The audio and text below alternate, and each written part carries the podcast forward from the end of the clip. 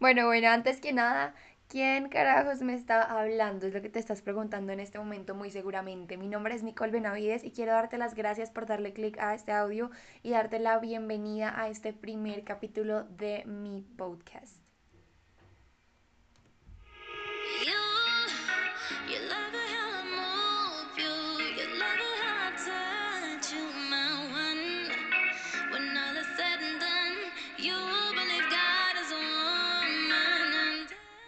Bueno, quiero empezar un poquito con este pequeño debate. Realmente, ¿qué implica que Dios sea una mujer o que sea un hombre? Yo en realidad ando con esta cuestión en la cabeza del día de hoy, pero más allá de entrar realmente a un debate al respecto, lo que quiero es iniciar por contarte quién soy.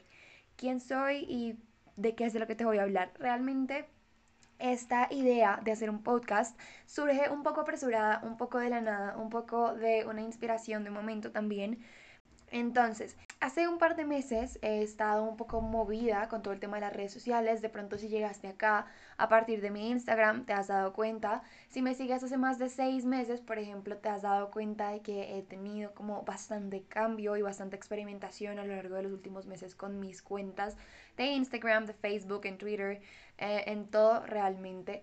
Porque um, hace seis meses Nicole era una persona bastante insegura, pero había pasado ya por un proceso largo y bastante profundo de introspección y de cambios en su vida.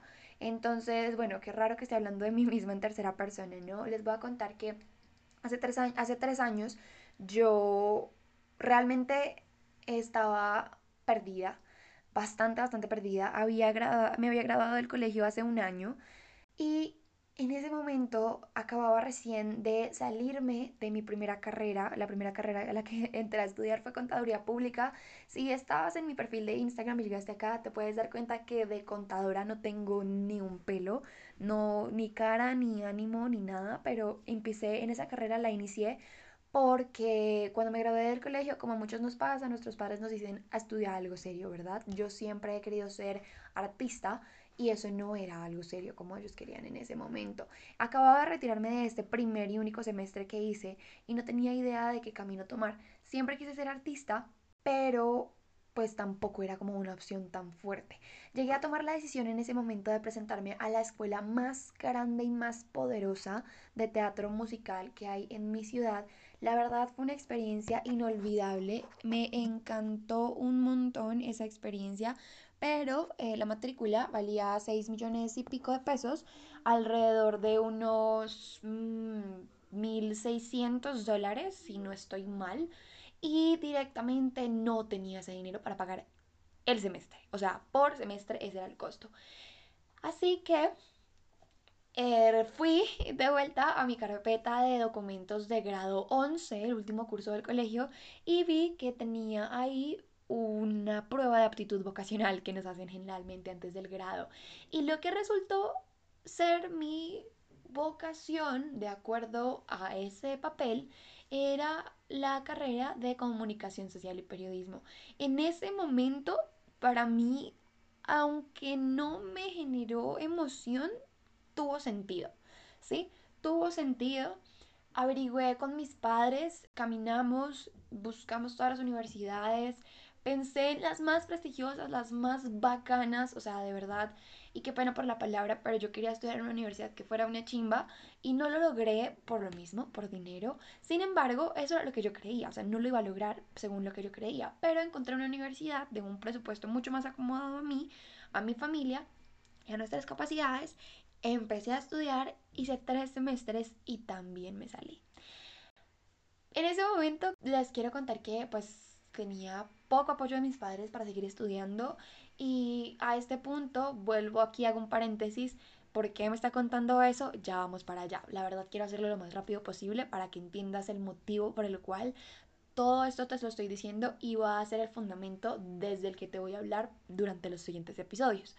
Ahora, en ese punto tenía recién 18.5 años, fue meses exactamente después de que cumplí 18 años que me retiré y dije no más porque yo quería ser artista, no otra cosa, no me veía, mira, estudié un semestre, lo amé, aprendí cosas sobre antropología que de hecho hoy en día es la base del estudio que realizo en teatro, me encanta el teatro antropológico y aprendí muchas cosas, conocí muchas personas, al segundo semestre conocí a la persona que en este momento es mi compañero de vida con quien pues he podido compartir y aprender demasiado durante los últimos años sinceramente, el tercer semestre de, de, educación me lo quedé casi que por estar con él.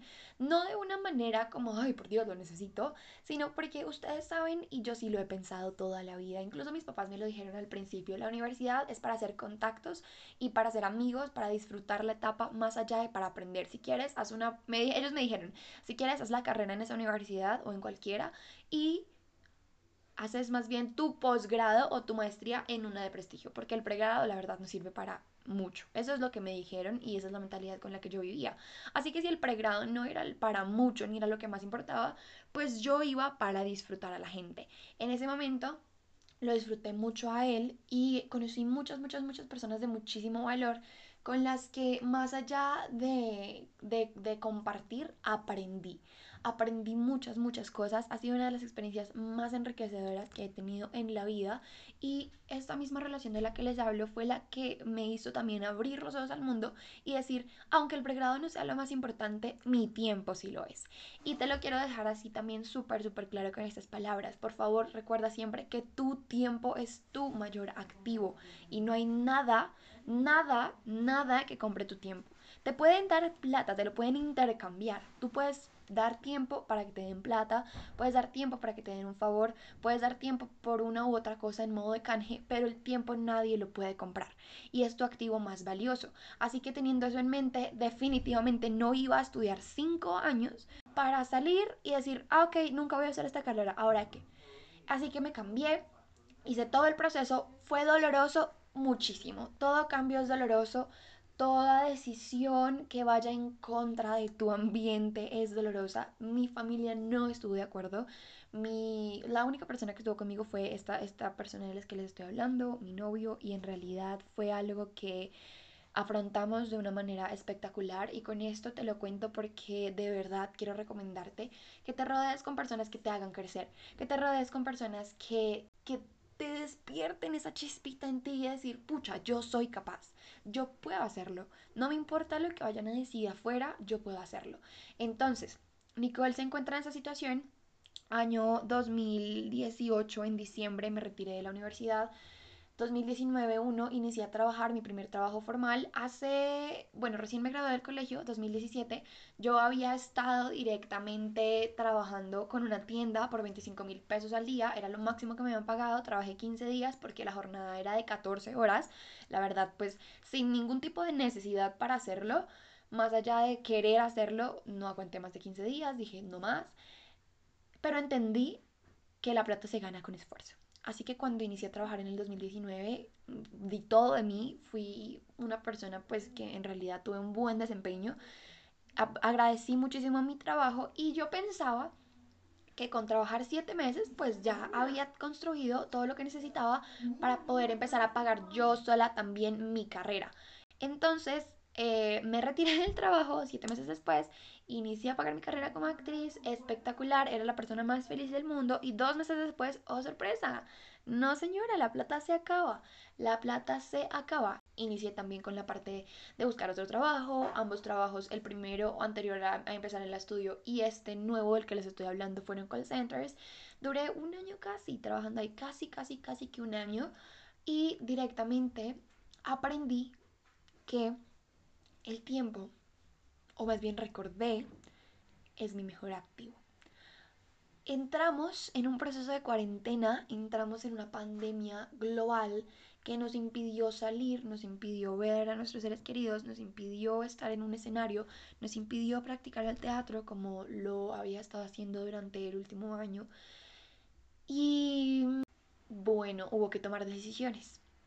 A eso es a lo que se va a dedicar este mismo podcast.